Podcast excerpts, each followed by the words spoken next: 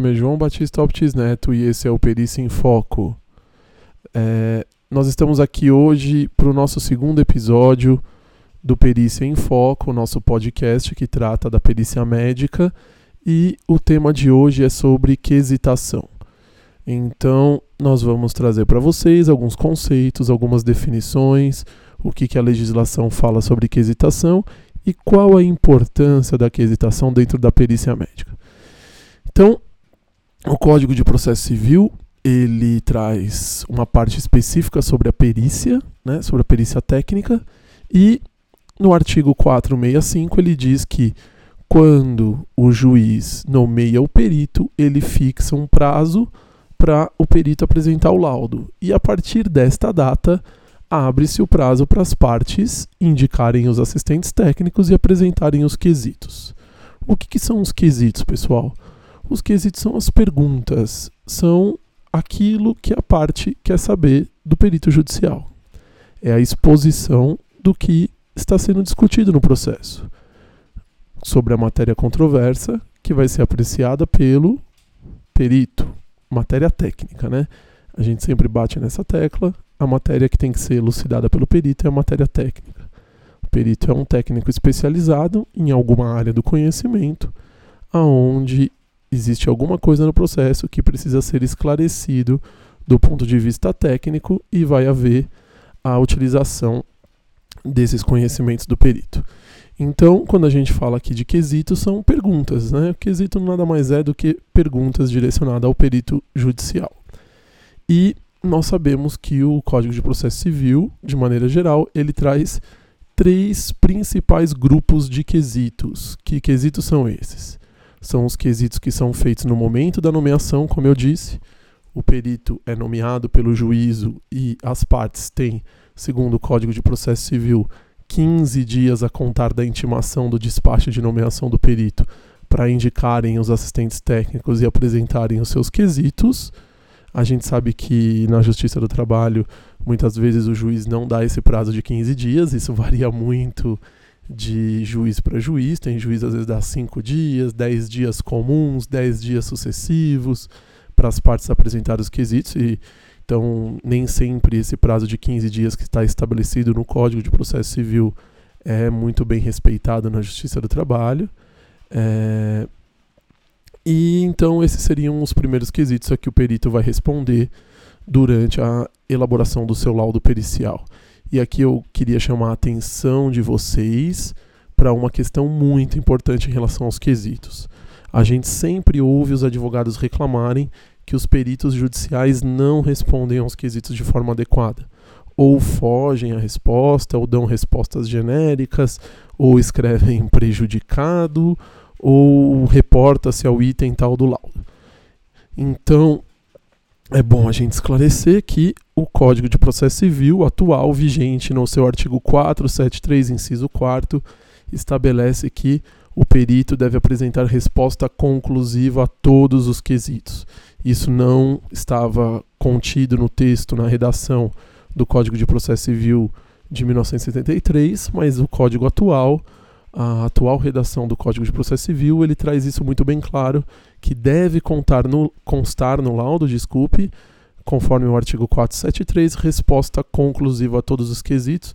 Então, essa queixa dos advogados, ela acaba sendo resolvida em relação a isso. Né? Agora, só quando um perito, por um acaso, não responder um determinado quesito, o advogado utilizar desse dispositivo do artigo 473, inciso 4 requerendo que o juiz determine que o perito responda a todos os quesitos de forma conclusiva.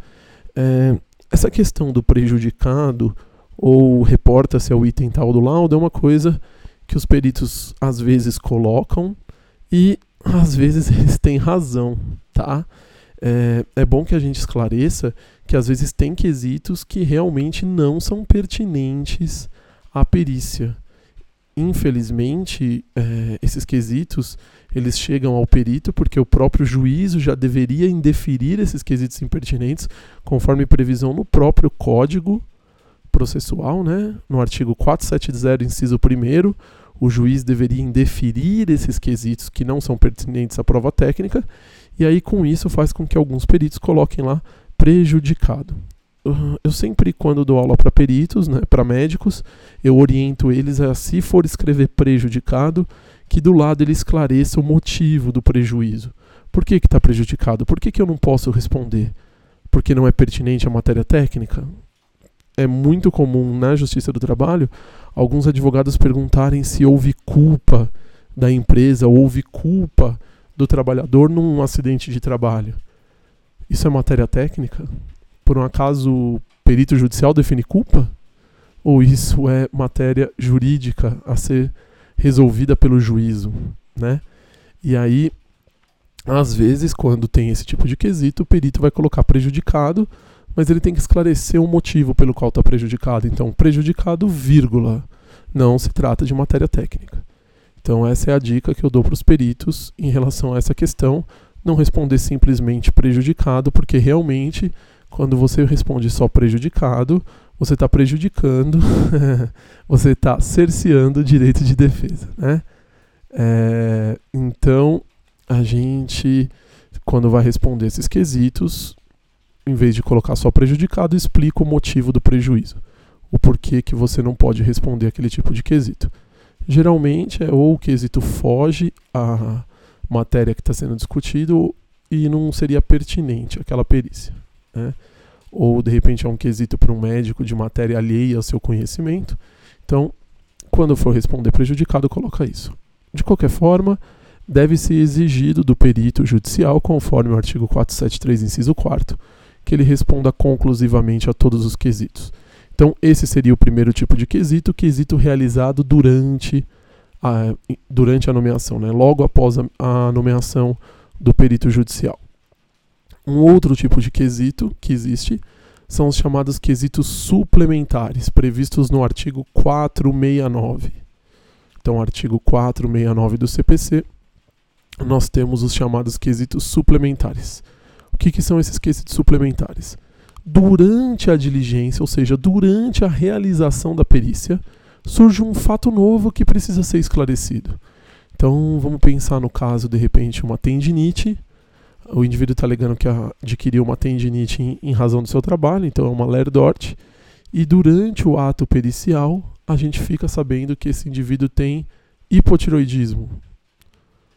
Neste caso, a parte poderia fazer um quesito suplementar, questionando o perito se aquela nova informação, o hipotiroidismo, a, a altera, por exemplo, uma tendinite. Pode ser causa de uma tendinite, pode mudar o prognóstico de uma tendinite. Então, é uma informação nova que surgiu durante a perícia e que, como eu não tinha esta informação, não houve como eu fazer esse quesito anteriormente.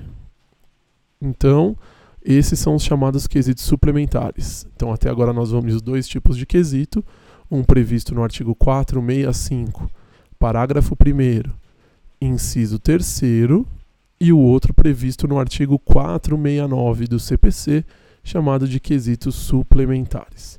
E além desses, nós temos ainda quesitos previstos no artigo 477, parágrafo 3 do CPC, aonde é oportunizado às partes, se ainda houver necessidade de esclarecimentos, apresentar quesitos novamente ao juízo. ao juízo, né, para que seja é, enviado para o perito para que ele possa responder. E desta forma, esses quesitos hoje são chamados de quesitos de esclarecimento. Muitas vezes também é chamado de quesito complementar, tá? Esse era um nome muito usual, principalmente com a antiga redação do Código de Processo Civil. O pessoal falava em quesitos complementares e esses quesitos previstos então no 477, parágrafo 3 a gente pode chamar de complementares ou de esclarecimento. São quesitos que, mesmo após a apresentação do laudo, resposta à impugnação, já houve manifestação das partes, houve manifestação do perito, a parte entende que determinada coisa, determinado fato, não ficou muito bem esclarecido e necessita de mais esclarecimentos. Então, por isso que a gente chama de quesitos de esclarecimento. É, esses quesitos de esclarecimento, eles podem ser respondidos pelo perito durante a audiência de instrução e julgamento. É isso que está previsto no 477, parágrafo 3 Só que na prática, né, na Justiça do Trabalho, a gente acaba observando que é muito difícil que o juízo determine que o perito compareça em audiência para prestar esclarecimentos. Então, o que, que acaba acontecendo? As partes apresentam esses quesitos de esclarecimento por escrito e o perito acaba respondendo também esses quesitos de esclarecimento por escrito e não oralmente durante a audiência de instrução e julgamento. É isso que a gente acaba observando na prática. Mas a previsão do código seria do comparecimento do perito em audiência para prestar esclarecimentos, assim como o assistente técnico também pode ser intimado a comparecer, tá? Então nós vimos que os quesitos, nós temos três previsões legais para apresentação de quesito. Os quesitos previstos no artigo 465, parágrafo 1 inciso 3 que são aqueles quesitos realizados após, imediatamente após, durante a nomeação do perito. Nós temos os quesitos apresentados é, durante a diligência, que seria o artigo 469 do CPC, chamados de quesitos suplementares, e os quesitos complementares ou de esclarecimento, que seria o um nome mais adequado, previstos no artigo 477, parágrafo 3. Então, esses são os três tipos de quesito que a gente pode ter aí na nossa ação, na nossa produção de prova técnica pericial, tá? É, outra coisa, a gente agora falou da fundamentação jurídica, mas a gente também precisa falar de como se elabora um quesito. Essa é uma dúvida muito comum dos advogados. Como que se elabora um quesito? De forma genérica ou de forma específica? Na prática, no dia a dia, nós observamos que os quesitos eles são mais efetivos quando eles são realizados de forma específica. Muitas vezes nós encontramos alguns advogados que apresentam quesitos genéricos, ou seja, o mesmo quesito para todos os casos. Alguns advogados até perguntam se a gente tem banco de quesitos, mas a gente observa que esse tipo de quesito ele não tem uma grande efetividade quando a gente está tratando de perícia médica, porque a perícia médica ela tem muita peculiaridade, ela tem muita especificidade. São casos muito diferentes um do outro, apesar de tratarem, por exemplo, de tendinite, ou de acidente de trabalho, ou de problema de coluna. Cada caso é um caso, cada caso nós vemos que o indivíduo tem um determinado antecedente familiar, um determinado antecedente pessoal, a forma de desenvolvimento da doença, um tipo de queixa diferente, apesar de às vezes a doença ser a mesma. Então, é muito mais efetivo, nós observamos que é muito mais é, adequado fazer quesitos sempre de forma específica. Então, para cada caso tem que ser feito um quesito específico, tá? É uma dica importante para quem vai elaborar o quesito, seja advogado, seja é, um assistente técnico, né, um médico que está ajudando o advogado na produção da prova técnica, é você ter a noção exata de qual é a tese da parte que você está representando qual é a tese que está sendo utilizada, seja pelo autor, seja pela ré, seja pelo reclamante, seja pela reclamada. Não tem como eu fazer quesito se eu não entendo qual é a tese que está sendo utilizada. Um exemplo típico é num acidente de trabalho, onde em determinado caso eu posso estar tá negando a ocorrência do acidente. Então, os tipos de quesitos que eu vou fazer é um. E num outro caso, também de acidente de trabalho, eu não nego a ocorrência do acidente eu nego a sequela do acidente. Então, dependendo da minha alegação, eu vou ter que mudar o tipo de quesito que eu vou fazer. Porque às vezes eu posso estar tá fazendo um quesito até meio absurdo. Imagine um caso onde a empresa emitiu CAT, na defesa ela, o advogado reconhece que houve o acidente, e aí eu pergunto para o perito: existe, ou, é, ocorreu o acidente? Existe comprovação do acidente? Mas espera lá, essa aí não é nem a matéria controversa, essa matéria já foi definida, já foi superada. As duas partes concordam que houve o acidente de trabalho, que o acidente ocorreu. Então, qual é o sentido de eu fazer um, um quesito questionando o perito se o acidente de fato ocorreu? Só que num outro caso, eu posso negar a ocorrência do acidente. Aí um quesito sobre a comprovação do acidente, ele vai se tornar relevante. Então, dá para a gente perceber direitinho que a realização do quesito ela depende muito da tese que está sendo utilizada, do que eu estou fazendo naquele processo, do que eu estou alegando no processo. Então, um assistente técnico que está auxiliando o advogado a fazer quesito, ele não consegue fazer quesito se ele não tiver acesso ao processo. Acesso à inicial, acesso à contestação, acesso aos documentos médicos juntados no processo. Então, se eu não tiver acesso a esses documentos, não tem como eu estar tá elaborando quesitos. Por isso que eu falo que os quesitos são específicos e não podem ser genéricos. Se os quesitos fossem genéricos, aí tanto faz qual é a tese. Eu apresento qualquer quesito de acordo com a doença e bola para frente. Mas a gente observa que isso tem uma pouca efetividade na produção da prova técnica, tá? E o quesito, a função principal do quesito é a gente estar tá direcionando o trabalho do perito, direcionando no sentido de mostrar para o perito o que precisa ser esclarecido. Muitas vezes o objeto da perícia nem é tão claro para o perito, e com o quesito eu consigo demonstrar para ele justamente qual é a matéria controversa. Por que está entrando aquela ação? Por que, que aquela ação foi parar numa perícia médica? O que está sendo discutido de matéria médica? É um acidente de trabalho? É uma doença ocupacional? Eu estou discutindo sequela? Eu estou discutindo a possibilidade dele retornar ao trabalho? Eu estou discutindo se o indivíduo tem ou não capacidade laborativa? Qual que é a discussão? Tudo isso eu vou mostrar para o perito qual é a matéria controversa em discussão no processo através do quesito.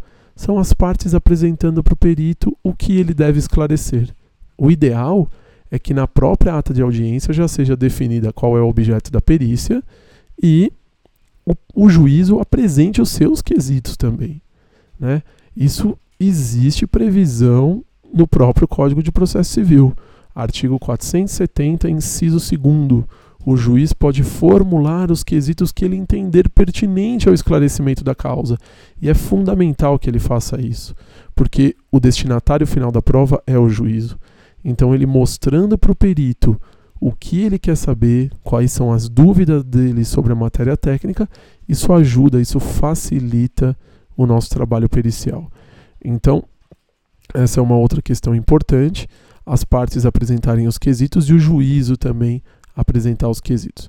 Então, os quesitos eles vão servir para isso, para a gente mostrar para o perito o que ele precisa esclarecer, quais são as dúvidas que nós temos do ponto de vista técnico.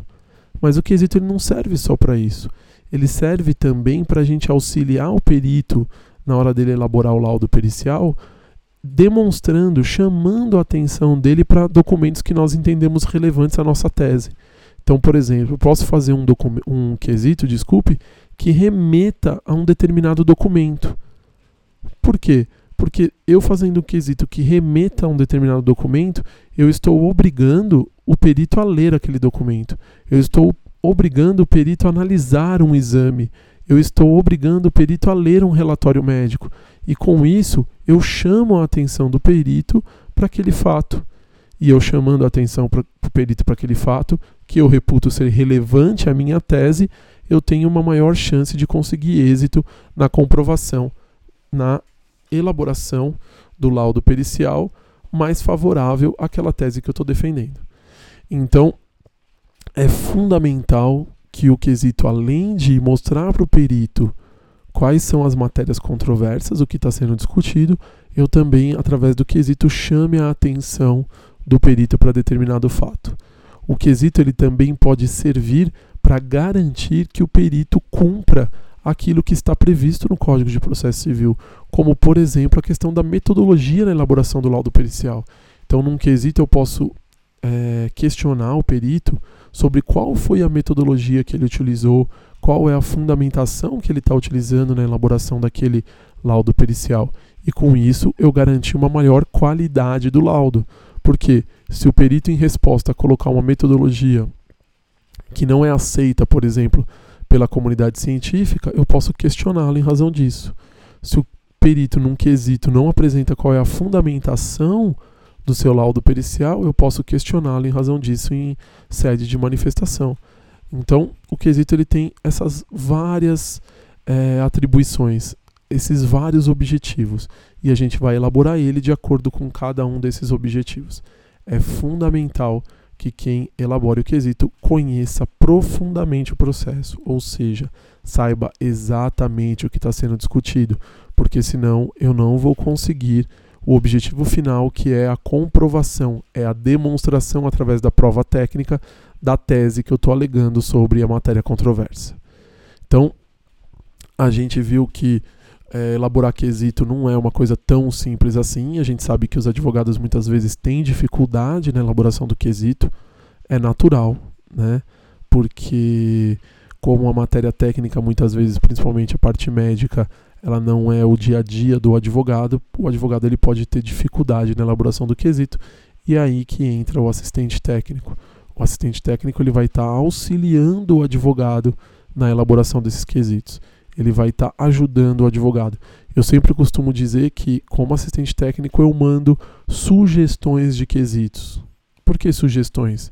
Porque o advogado ele tem, obviamente, autonomia para alterar o quesito que eu fiz, excluir quesito que eu fiz, introduzir novos quesitos. O assistente técnico ele não tem que se sentir desprestigiado em caso de o advogado não considerar um determinado quesito que você fez ou apresentar outros quesitos. Não. A minha função é apresentar quesitos técnicos que eu entendo pertinente, cabendo, em última análise, ao advogado é, analisar essas minhas sugestões e apresentar o que ele entende pertinente na produção da prova técnica. Lembrando que neste momento do processo, o assistente técnico ele nem figura ainda, né? é, a, própria petição de apresentação dos quesitos é a que indica os assistentes técnicos. Se a gente for lembrar, lá que eu falei no começo da, desse episódio, no artigo 465, parágrafo 1, é, o inciso segundo diz que é para apresentação dos assistentes técnicos, né, indicação do assistente técnico, e o inciso terceiro, apresentação de quesitos. Então, no mesmo ato, o advogado vai estar tá indicando o assistente técnico e apresentando os quesitos. Então, o assistente técnico nem figura ainda. Quem tem que apresentar quesito é o advogado. É, eu acho muito estranho quando alguns juntam essa sugestão de quesito do assistente técnico no próprio processo, como se fosse o assistente técnico que está apresentando aqueles quesitos. Eu acho que isso, do ponto de vista técnico, jurídico, não é muito adequado é, quem apresenta os quesitos são os advogados. É claro que o assistente técnico ele deve auxiliar quando ele existir no processo, né, quando houver a contratação de assistente técnico, ele tem que auxiliar o advogado na elaboração dos quesitos. Mas quem apresenta o quesito é o advogado. E cabe ao advogado verificar se o quesito do seu assistente técnico é pertinente, se esse quesito vai de encontro à sua tese e se esse quesito é adequado para aquele tipo de ação, tá?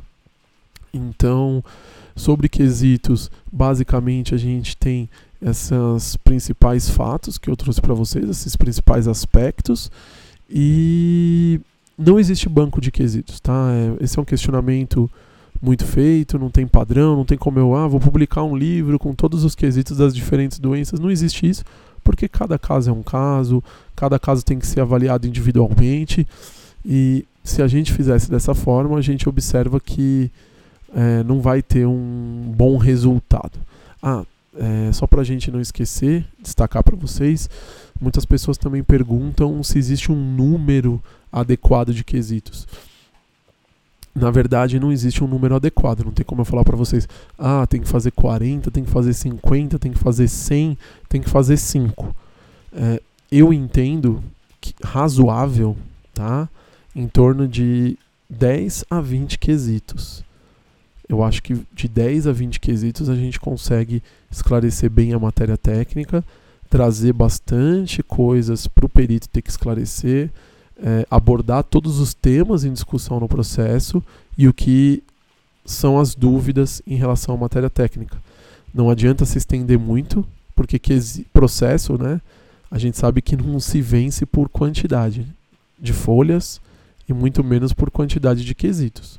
Não adianta você apresentar lá 200 quesitos e achar que, ah, eu vou apresentar 200 quesitos, então a chance do meu laudo, do laudo ser favorável à parte que eu represento vai ser maior. Não, não existe isso, tá?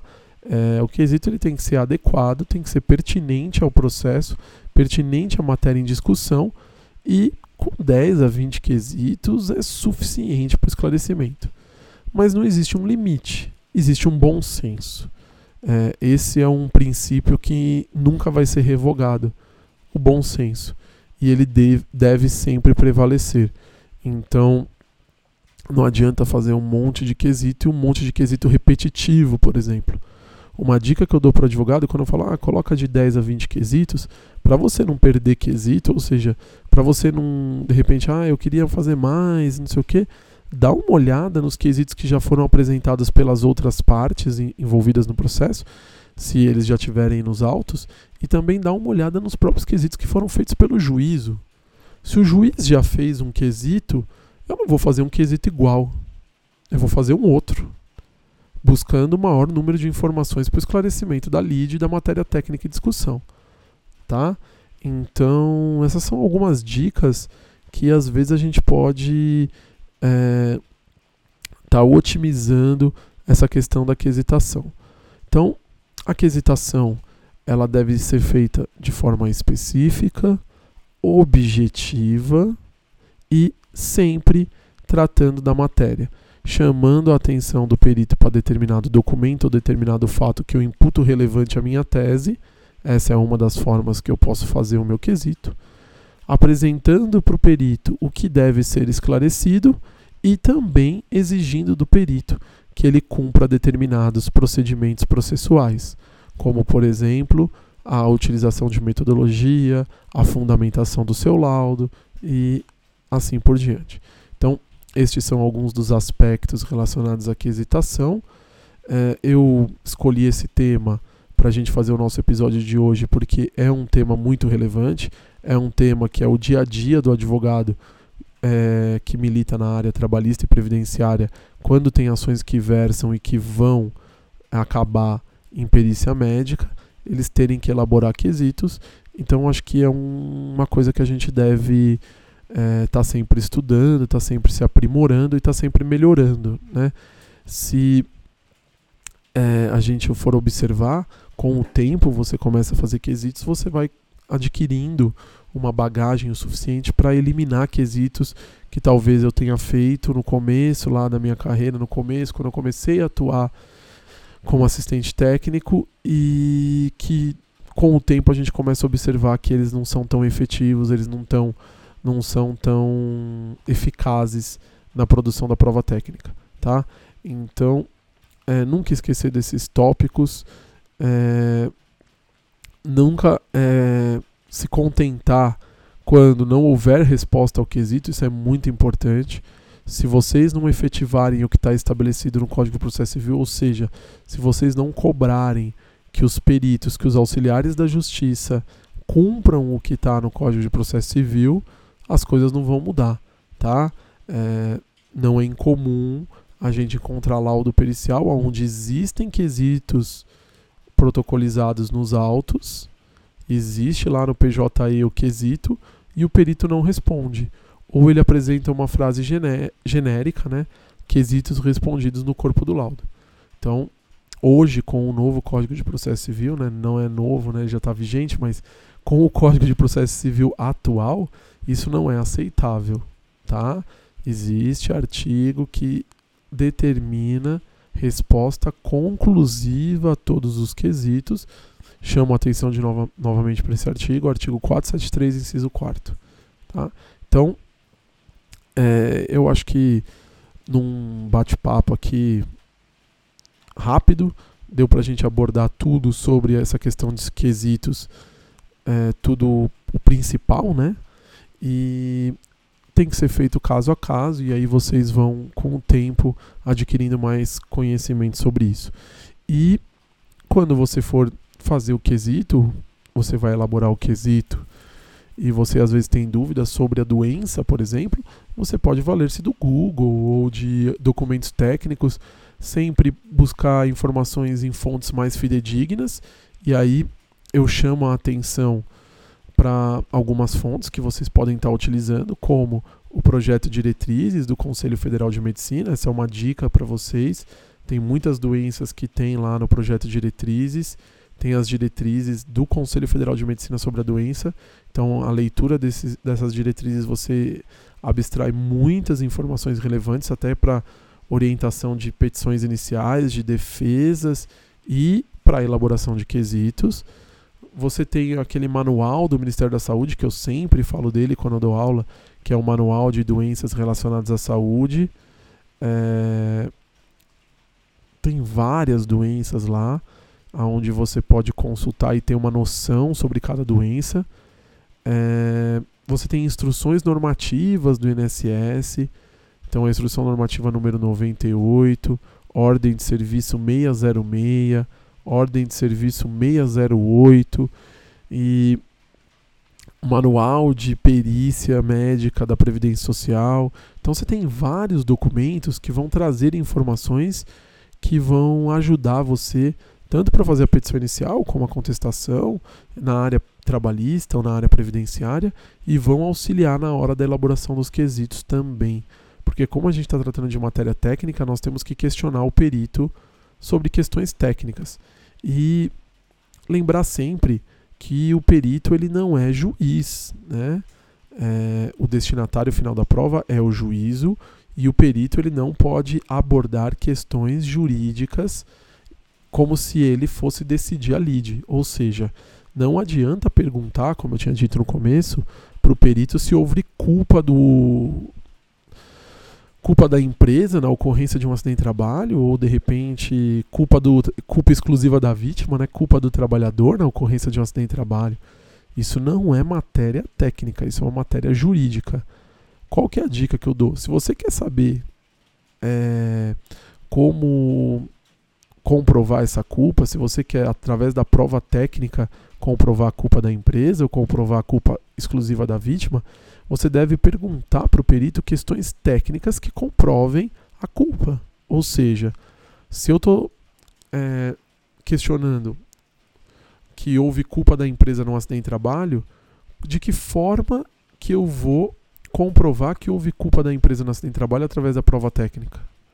Eu vou questionar o perito se a empresa, por exemplo, cumpria com as normas de saúde e segurança. Eu vou questionar o perito quais foram as causas do acidente de trabalho, eu vou questionar o perito se o reclamante re, é, recebia os EPIs, os equipamentos de proteção individual, se ele foi treinado para o exercício da função, se ele recebeu uma ordem de serviço prevista na NR1, ou seja, eu vou questionar o perito sobre questões técnicas que no final comprovam a culpa.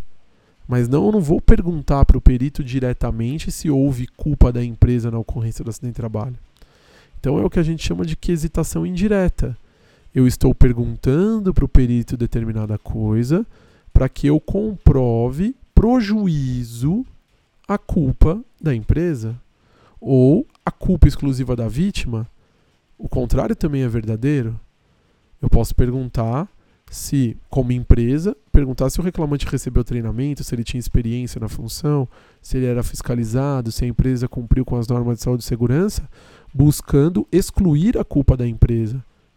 Mas de forma alguma um perito pode afirmar se houve ou não culpa, porque culpa não é matéria técnica, tá? Eu peguei o caso da culpa porque é o que a gente mais identifica, inclusive alguns juízes é, estranhamente perguntam em face de quesitos para peritos judiciais se houve culpa na ocorrência de um acidente. Com todo respeito, com a devida vênia, é, esse não é o tipo de quesito adequado para uma matéria técnica. Porque não cabe de forma alguma a um perito esclarecer se houve culpa. O que ele tem que esclarecer é o cumprimento das normas de saúde e segurança quando nós estamos tratando de questões relativas ao meio ambiente e trabalho. Isso é matéria técnica. Agora, ele esclarecer culpa não é matéria técnica. Então, a gente tem que tomar cuidado nisso em relação aos quesitos para a gente não transferir para o perito uma responsabilidade que ele não tem competência, não tem nem formação técnica. Quantos peritos judiciais são médicos, realizam perícias médicas e não tem muito bem esclarecido na sua cabeça, porque não é o dia a dia dele, o que caracteriza a culpa? Não há nada de errado nisso. Ele não é formado em direito. Ele é médico. Ele está ali para esclarecer a matéria técnica médica. não para esclarecer se houve culpa ou não. Tá? Então, isso é uma coisa que a gente vê muito em quesitos, é questionamento sobre o peri pro perito de coisas que não lhe competem. E aí o perito vai responder prejudicado. E aí a gente não pode reclamar que ele respondeu prejudicado. Né? É... Então, eu acho que a gente conseguiu abordar, eu disse tudo, não tudo, que nunca a gente consegue abordar tudo, né? A gente conseguiu abordar uma boa parte da questão da quesitação e este é o nosso segundo episódio. Como eu disse para vocês, a intenção é a gente gra gravar um episódio por semana, trazendo para vocês temas relevantes sobre a questão da perícia médica. Então, para que esse projeto dê certo, para que a gente continue trazendo para vocês aí a perícia em foco, eu peço que vocês divulguem, compartilhem, assinem o nosso feed. Essa assinatura não custa nada, tá? É só vocês entrarem, vocês devem ter observado que nós estamos no iTunes e no SoundCloud. É só vocês apertarem para seguirem a página, porque aí assim que o episódio sobe para o ar, vocês já ficam sabendo, já recebem uma notificação para que vocês possam escutá-lo, tá? Então, este é o nosso segundo episódio. Provavelmente na semana que vem nós vamos trazer um novo episódio sobre um outro tema relevante. E aí eu peço que vocês, então, para que a gente continue nesse projeto, assinem o nosso feed, comentem no iTunes e no SoundCloud tem lugar para comentários. Comentem o que vocês estão achando sobre a qualidade do áudio, é, sobre temas que vocês entendem importantes para a gente trazer. Como eu disse para vocês, nós vamos trazer alguns convidados. O Dr. João Batista Optis Jr. É, também grava nesse podcast. Hoje, infelizmente, ele não pôde estar aqui, mas é, o próximo podcast com certeza ele vai estar. Nós vamos fazer um bate-bola, vamos conversar eu e ele sobre algum tema relacionado à perícia médica. E então, para a gente é muito importante esse feedback, que vocês tragam um, o que vocês estão achando e o que vocês querem saber sobre a questão da perícia médica para a gente estar tá direcionando uh, os nossos podcasts, os nossos episódios, tá bom? Então, eu agradeço a atenção de todos e nós vamos ficando por aqui.